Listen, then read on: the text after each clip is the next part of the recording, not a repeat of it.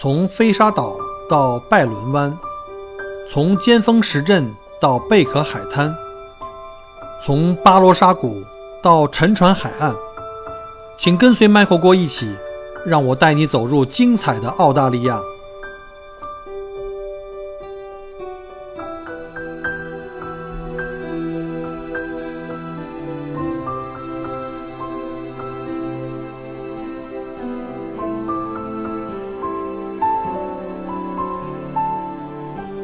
各位亲爱的听友，大家好！又到了每周五 Michael 郭聊澳洲节目时间，欢迎大家再次收听。啊，前段时间啊，这个可能是因为在喜马拉雅我播了几期关于我们全家在澳洲的一些生活的实录，我的一些心得，然后有很多听友加我的微信啊，加了我的微信呢，结果一看，几乎没有了解这个旅游这个行情的哈，都是要跟我来了解一个关于澳洲移民的一些事情，因为他们知道。啊，Michael 当年是幺六三投资移民到墨尔本来的，然后现在有很多听友都是在办什么幺八八、幺八九啊，呃，什么什么，还有以前像四五七啊，现在四五七没有了哈。结果呢，大家都在问我一些相关移民的问题。坦白讲呢，现在的移民政策呢，跟我八年以前的时候呢，完全不一样了。我相信变化很大哈，我不敢再以这个专家的身份再出来给大家来这个这个回答问题，所以呢，我就帮这帮。听友呢就建了一个群，我看了一下，大部分都还是申请幺八八到这个澳洲各个呃州的，比如像有布里斯班的，像墨菲同学啊去布里去布里斯班，还有几位是去悉尼的啊。当然呃，我看好像更多的是来墨尔本啊，不知道是不是这个想跟我做邻居的这个愿这个愿望很强烈哈。然后也有去这个南澳大利亚，甚至还有像堪培拉跟北领地的，就差这个霍巴特跟。珀斯了，我们这个就基本上凑齐了。然后呢，在这群里大家可以互通有无，因为很多人之前做了很多功课，关于各种移民的一些政策呀，包括等的时间呀，包括补料啊，包括这个后移民时代，所谓这个登陆以后的一些问题，比如像孩子上小学、中学、选学区、买房子，甚至包括购汇啊。昨天晚上我们聊了半天这购汇的问题，现在这个外汇的问题确实也是一个很头疼的问题。然后呢，就把这些人拉到一个群里，一个群里面。其实我觉得这方法挺好的哈，就是大家如果有这种需要的话，您加了我的微信呢，呃，不要太期望我会给你讲太多，因为我毕竟不专业，我不是移民专业的。那我会把他，我会把大家呢，你愿意的话，我可以把你加到我的这个呃移民话题的群里面去哈。呃，这不算广告啊，这这个非商业的，这这这是大家互相帮助大家的，这个我就在里面凑个热闹。然后今天呢，其实主要的话题呢是想跟大家聊一下在澳洲买房子的事儿，因为最近的这些话题很多问我的，包括，呃，不是准备来移民的人也都想在澳洲买房，想作为海外投资，所以最近的这个方面的问题非常非常多。我觉着我这个麦克郭聊澳洲的这个节目，早晚会从一个旅游为主的节目改成一个聊生活和聊移民的了，这楼越来越越歪了。所以呢，今天我就利用这时间呢，跟大家来聊一下在澳洲买房的一些事儿。那在中国呀，就是在我们的中国人的传统里面的话呢，基本上呢，就是说我们更加喜欢拿这个房地产作为一个最保值和增值的一个投资手段。确实也是，尤其在过看过去二十年吧，中国的这个房产的这个上升的这个态势哈，相当的夸张。呃，尤其是这个跟我们的这个帝都啊、魔都一比啊，这些一线城市一比呢，那澳洲的房地产的价格呢，简简直就是白菜价了。而且还有一个很重要的，就是在中国呢，我们是七十年使用权啊，在澳洲呢是永久的产权，就是你这个房子可以世世代代的继承下去哈，嗯，这个就是你自己的了。所以呢，就是中国的族群啊，在澳洲真的是非常非常爱买房子的一帮人。然后呢，最近也是因为很多朋友在关心澳洲如何买房子这个事儿，所以今天就是利用来呃利用这个这个时间呢，来跟大家来聊一下。首先啊，在看一下这个买房子以前，我们要分清一下自己的这个身份，因为呢，在澳洲呢，不同的身份的人群呢，购买呢，它是有政策限制的。啊，第一个来讲一下海外人士。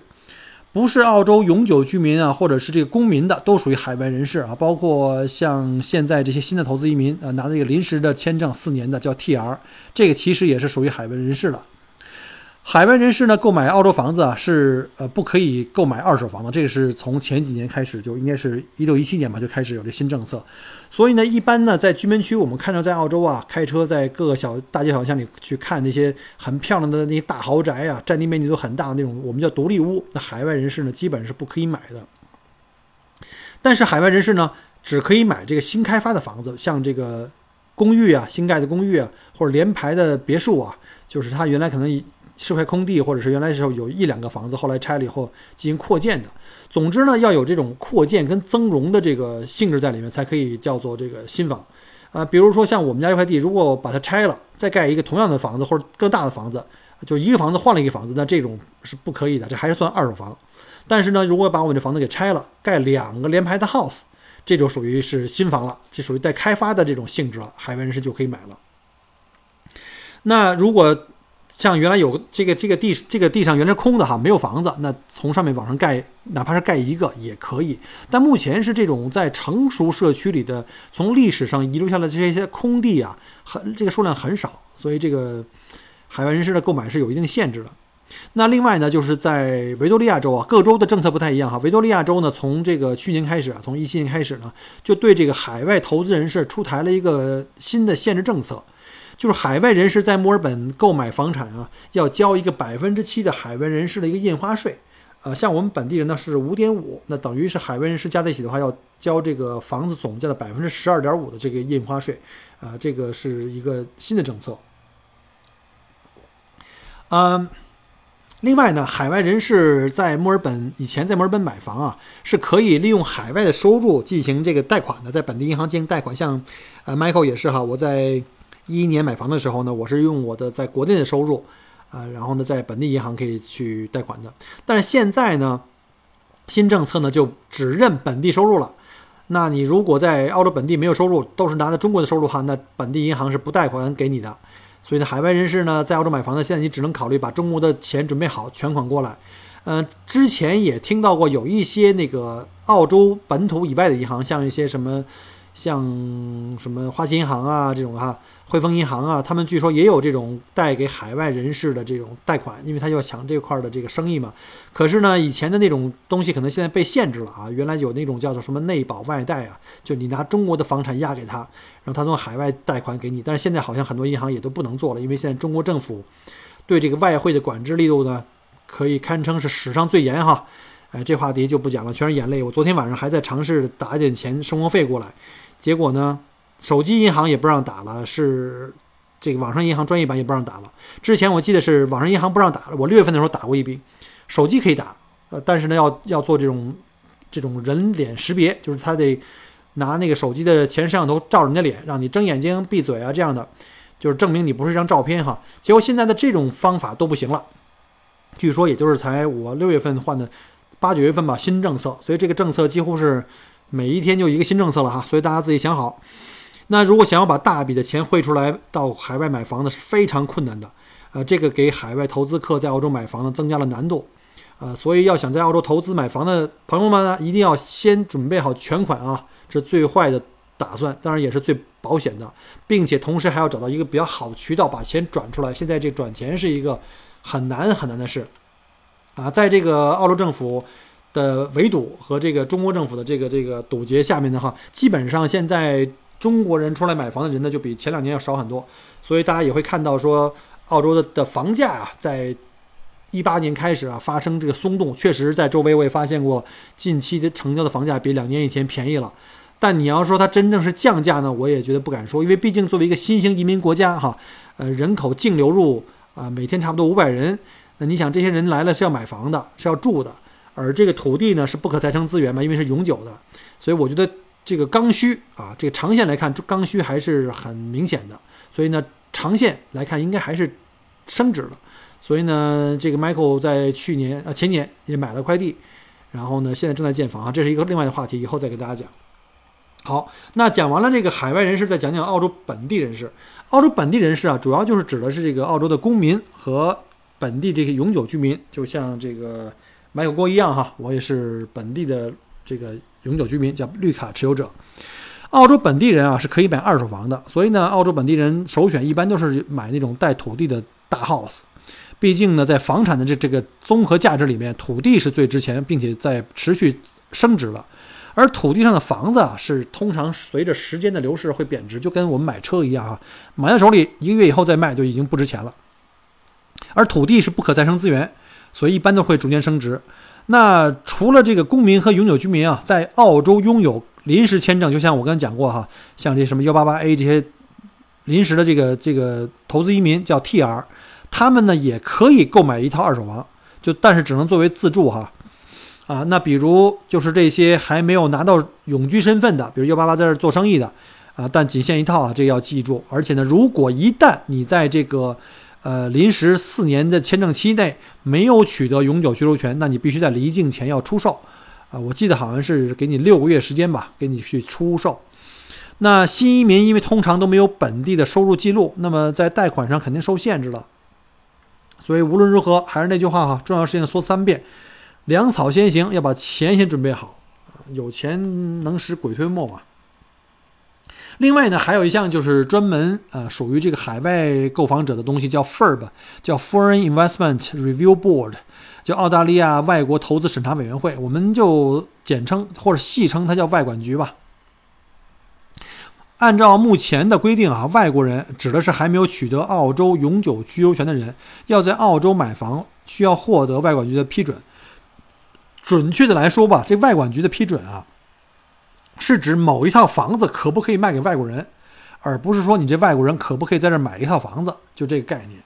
这个 FIRB 呢，是当年在 Michael 来澳洲买房的时候，当时我也是临时居呃身份哈，也是 TR 四年，当时我也是买了一套，是要申请这个 FIRB 的，现在就不需要了。那这个 FIRB 的费用大概是这样：一百万以内的房产呢是五千五百澳币，一百万到两百万。之间的房产呢是一千一万一千一百澳币，两百万至三百万以内的房产呢是两万两千三百三百澳币啊，这个就是按比例往上增加的啊。当然，对土豪来说，能买得起三百万的房子，两万块钱算啥呢？然后再看一个话题呢，就是可以购买的房子的类型，这个呢也是很多听友给我问问题啊，就是在了解到底哪些房子我可以买啊，然后哪些房子好啊，我在这儿给大家梳理一遍哈。按照这个新旧程度来分啊，这个房子分为楼花、新房、二手房。然后呢，按照这个类型分啊，有这个叫 unit，所谓 unit 就是一个普通的小公寓，一般都是不是高层的哈，比如两层的到三四层的这种普通公寓，管理费呢也不会特别贵，可能跟国内的差不太多啊。然后呢，下一种就叫 apartment，apartment 一般都是比较高级的，而且是高层的啊，一般都是十几二十层甚至更高的。啊，通常里面可能还会有会所呀，什么什么游泳池啊，这个这个餐厅啊，它的管理费就会贵一些。然后下面一种呢叫 villa，就是平房式的连体房哈，它就是哎你自己家有块地了，有前后小花园了，虽然很小，然后呢，但是你跟旁边邻居是共用一个墙体的，是连在一起的。通常一个小区内啊有那么几户十几户吧，也是属于低密度的这种住宅，基本上跟我们国内定义这个叫做什么这个别墅，呃有点那个意思了。那再往下呢，叫 townhouse，townhouse 跟 villa 差不多，但是一般来讲，townhouse 是两层的，townhouse 一般也都是跟旁边呢是的墙是共用的，连在一起的哈。当然也有这种独立的 townhouse，就是他自己的地跟旁边那个房子不是紧挨着的，就是他这两个房子不是紧挨着的。那再最后一个呢，就是 house，就是所谓的独立屋啊。他们独立屋跟前面这几个方呃不同的形式比的话呢，它主要是什么呢？就它有独立的地权，这个独立的这块地写的是你的名字。其他的是共用产权，那是一堆人的名字。以上的房子除了 house 以外啊，其他地都是共有的哈，要交这管理费。我们也叫这个 body corporate，就是你所有的这个地的，呃，是由这个所有地上的这些公寓也好，apartments 也好，或 townhouse 也好，所有主人共有。那共有的话，就成立一个这个共有的管理委员会啊，叫这个 body corporate。所以呢。在从这个 house 的价格跟价值上看，哈，都要比其他的房子要高，因为它地本身大，通常都会大一点，也会贵，而且是独立地权，呃，管理起来比较简单，不像这个这个像什么 body corporate 这种的话，你要有什么事儿，你都得跟邻居们开这个业主委员会去开会讨论。因此呢，如果有资格和能力购买的哈，呃，Michael 个人首选啊，这个只代表我自己啊，个人首选还是 house，啊，自己买块地。毕竟含金量最高，因为有有地嘛，升值的是地，不是房子。另外，对于海海外人士来说啊，在比较好的区，带四百到五百左右的这个土地的 townhouse 也是不错的。当然，四百和五百的的地的 townhouse 已经是很大的、很豪的了。呃，还有更小的哈，比如两三百的也有。那至于公寓、楼花这种在国内卖的特别火的，可能这几年是中国这个海外投资客买最多的呢。这种房子要真的需要你投资者啊擦亮眼睛，仔细判断。呃，其实公寓呢，真的也分好坏，有的公寓呢是靠这个租售比的。呃，基本上公寓你在持有几年、十几年，呃，基本上涨价的空间是很低的。它就是靠的是租售比，就是你这个租几年的回报，租租金回报啊，比这个 house 要通常高一些，因为你 house 比较贵嘛。总之呢，买房子不要被花里胡哨的宣传一忽悠就马上拍板，最好还是亲自考察一下，然后把那个功课还是要做一做的啊。因为我也见到有一些我的客人之前就是一冲动就买了，买了以后呢，因为钱打不出来就要卖，结果卖的时候发现呢，市场上这种往外卖的人太多了，卖不出价钱来，赔钱卖，甚至有的人就干脆一看赔的那个钱跟我自己首付一样，干脆我不要了。等于首付的百分之十没了，你买一个两室三室的，怎么也得五六十万澳币，这就一下就五六万，就一辆车就没了，也挺也挺可惜的。所以大家还是一定要先考察好。嗯，我不是说那个意思，就是公寓一定很很差，不值得投资，也不是说好那个 house 一定特特别好。公寓呢有好的公寓，house 有烂的 house，就说你们还是要做好功课哈。然后第三个就讲一下这个购买方式。那海外人士啊，一般都是通过在中国的一些，就是在中国的一些中介中介机构去买。那些中介机构呢，从澳洲这边拿了房子，再加价出去卖。那表面上看呢，你不用跑到这儿来看，就省张机票和时间。然后呢而且没有语言障碍，那看起来比较方便。但是因为这个信息的绝对不对称，所以呢，经常容易出现被忽悠的情况。就是我也见过有的客人在国内买的。在上海、北京那种什么五星酒店呀、商场啊，开那种什么海外房产推介会，就在当场就拍板拍板就买了，觉得很便宜嘛。就买完发现，哇塞，我在澳洲买还比在上海买便宜呢，加上我一家人的机票、酒店，我当个旅行都便宜呢。所以我觉得，真的还是到澳洲来现场看一下这个环境，在什么样的区买什么样的房子，你要对自己的投资要有一个大概的了解啊，也算算是对自己投资的一个负责任吧。那澳洲呢，本地呢也有很多中介，包括。老外的，还有像当地的华人的，都有很多。这个良莠不齐哈，大家也要擦亮眼睛。我们也看到过这个有客人被忽悠，因为我接到很多这个客人，都是还问我这个要不要这个把房子给卖掉，给换一个，就是因为之前被忽悠了。反正这个就擦亮眼睛吧，我也不好说啊，不不好提名啊。澳洲本地人买房，通过都是通过本地的这个房屋中介，本地有几家比较大的哈，像什么 Rewrite、Bear Plan 这种，我就不给他们做广告了，反正就这种。啊，都当地很有名的百年老店。澳洲本地的房屋中介还相对比较靠谱啊，在他在本地有执照，然后经营的时间比较长，呃，有这个品牌信誉度，呃，所以它的房源的质量呢，也跟在国内的那些那个中介纯中介啊，就是空手套白狼那些中介呢是不能比的，服务也比较专业，所以我建议还是要买的话呢，来澳洲亲自来看看，也横向比较一下房源，同时也比较一下你的这个中介的实力和专业性。而且呢，在这边的中介只是向卖家收取这个费用和佣金啊，跟买家是没关系的，你只要付这个房款就好了。那购买房子啊方式有两种，一种呢就是拍卖会，还有一种呢就是地下，就是就是私下，不叫地下，私下出价。拍卖呢就是在交易当天啊，大家都到卖家的房子那儿去公开的去出价，那互相喊价。什么加五十加一百，当然不是开玩笑了啊！一般都是先刚开始能加五千加一万，然后再变成这个加一千两千，最后可能一百两百，最后是价高者得。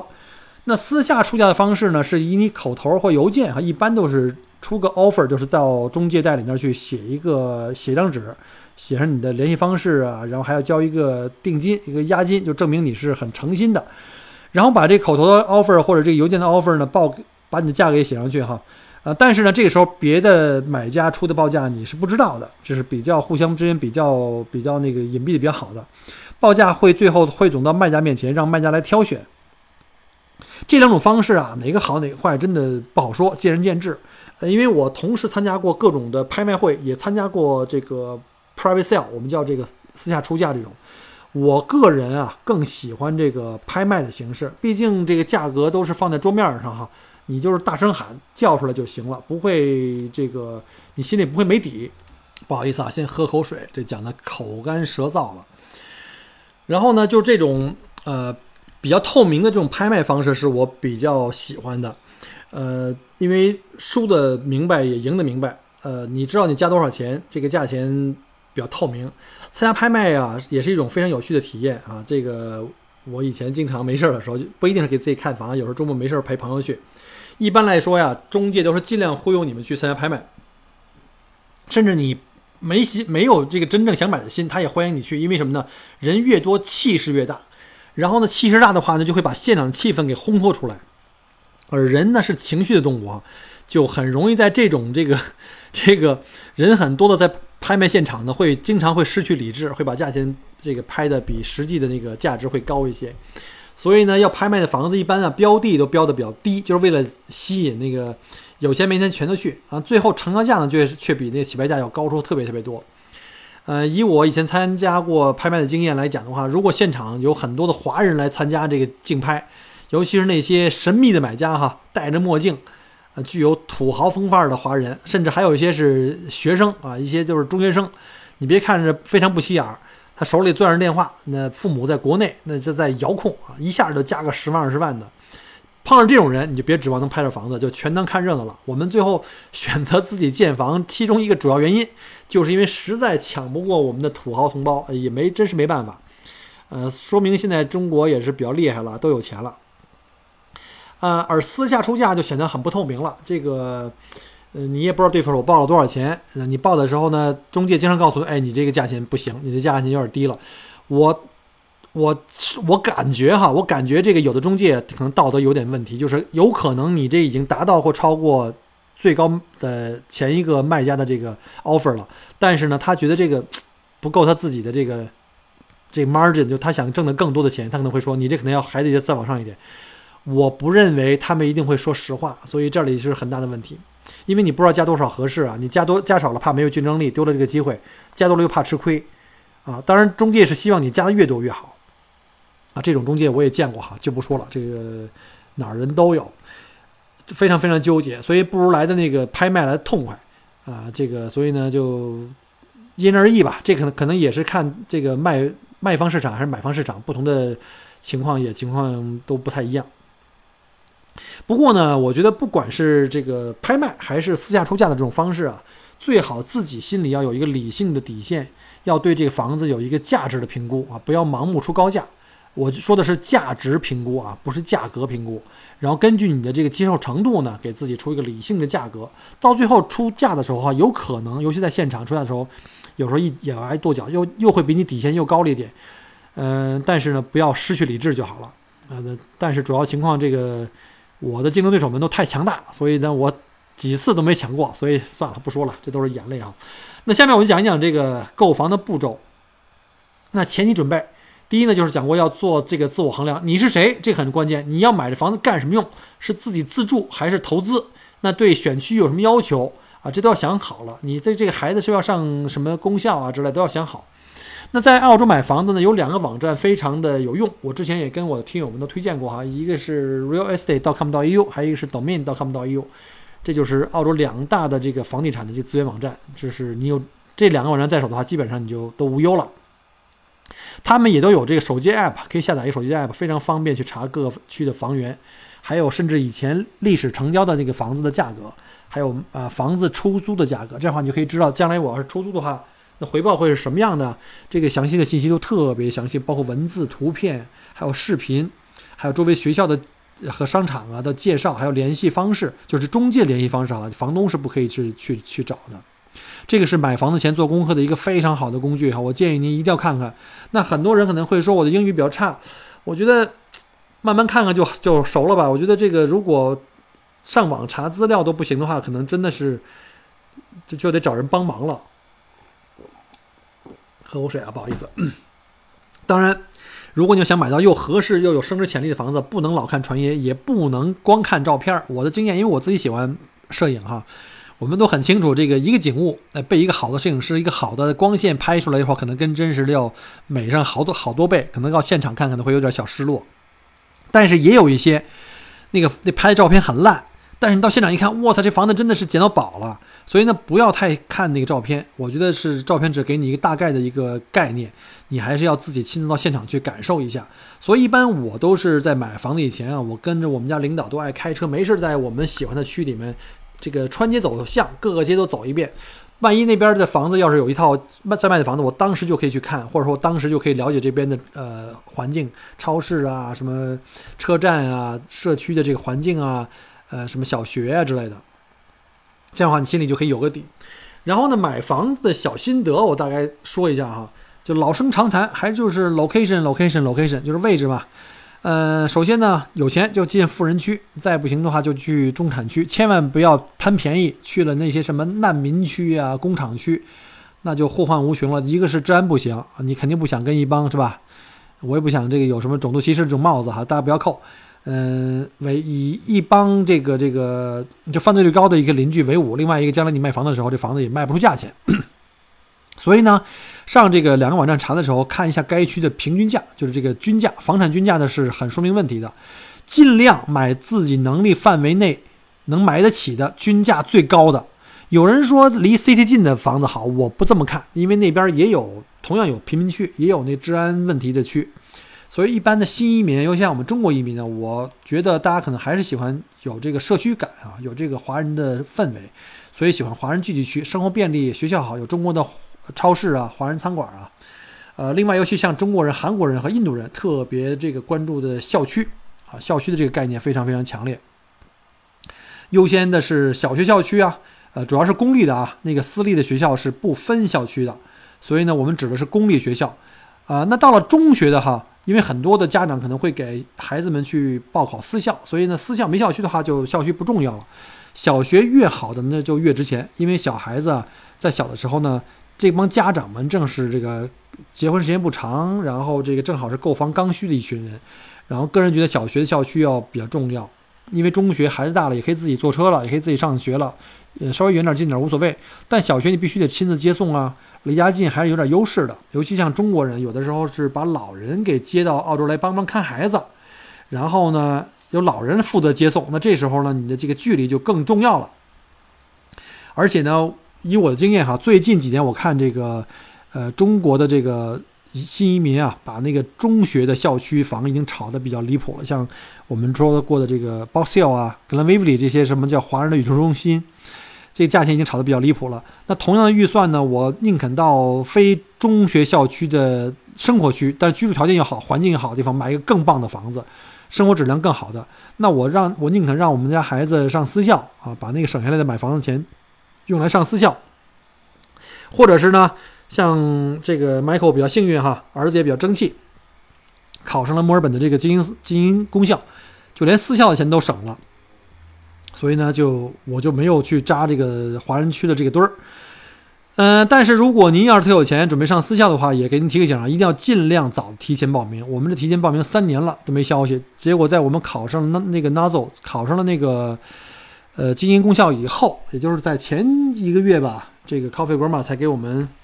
发了通知，说我们有机会了，可以去入入学了，我们也就没什么兴趣了。所以呢，这个选学区。还是很重要的，就是小学的学区啊。另外还有一个就是附加的一些条件，就像交通啊，是不是很便利？有没有火车站、公共汽车？但是不要太近哈，太近的话可能噪音啊、治安情况。还有离这个商场、购物中心啊，最好步行这个一公里左右啊，一公里还不算太远吧。你这样的话你以后也好出租啊，购物开车十分钟以内了。然后呢，另外就是进街呢，肯定要优先于这个主路，因为主路。呃，车速快，车辆车流量大，噪音大。另外呢，不要靠近一些什么什么呃人流密集比较高的地方，像火车站，像这个公园，像这个商业街，这样的话容易有呃不安全的这个治安问题，容易被偷啊、被抢啊这样的。然后再次呢，就是学校旁边就比较吵啊，还有高峰期的时候比较塞车。呃，最后是火车站，那是治安又差又吵，所以一般不是投资房的话，基本上不用考虑火车站了啊。当然我说这个。远近啊，是指这个相对来说的哈。比如说，这个离这个火车站五百米以内，这就算比较近了。那五百米以上一公里的是没没问题的啊。那如果你说我跟火车站正好离一条街，那就马路对面，那这样这种哈就就不用说了哈。那朝向还有一个就是很重要，就是最优的是坐南朝北，啊，后院朝北是最优的，其次是朝东，啊，最后是朝西。因为南半球呢，我们这边呢是北边是赤道，所以就相当于中国的这个坐北朝南，我们是坐南朝北哈。最差的呢就是这个后院朝南了，这就所谓的这个什么阴暗潮湿，容易长虫，就这种说法吧。这其实是我跟很多当地中介打交道得出来的这个结论。啊，一般后院朝北的是最大的卖点了。当然，有的人说可能不太信，就是我觉得无所谓，反正澳洲这个天气也很好啊，也不太冷，不太热，不太潮湿，又在墨尔本，然后不太信。但我觉得，如果当地的文化接受这种这种论调的话呢，我觉得还是接受，因为将来你卖房的时候，你要考虑到你卖房的这个卖呃，你的卖家、你的买家就是当地的民众，所以他们可能会接受这个卖点。那如果是买公寓没有花园的话呢，那也要把厅啊朝向北面。啊，澳洲人买房特别讲究采光啊，这阴暗的这个朝阴的房子是很难卖出好价钱的。OK，因为时间关系啊，这个买房的话题内容太多，那我们呢今天就只介绍到这儿啊。下面呢，我再跟大家讲这个关于什么贷款啊，关于这个选地呀，还有像如何去看房，什么样的房型啊。啊，双砖、单砖、木质房啊，还有在签合同、签合同中间的要的一些注意事项吧。啊，那今天就先讲到这儿。呃，这辛辛苦苦讲这么多哈，半个小时。那请各位好汉给 Michael 留个赞再走。如果您觉得这个节目对您有帮助，也麻烦您发个朋友圈，分享给你的好朋友们。那再次感谢各位收听，我们下周五再见，拜拜。很荣幸您的收听和关注。如果您喜欢我的节目，请您把它转发分享给您的朋友们，同时，也欢迎您线下跟我留言互动。除了喜马拉雅，也欢迎您加我的个人微信，并关注我的旅行服务公众号“墨尔本精品旅行”。我给大家准备了很多关于澳洲旅行的资讯和攻略，请您跟随我一道走入精彩的澳大利亚。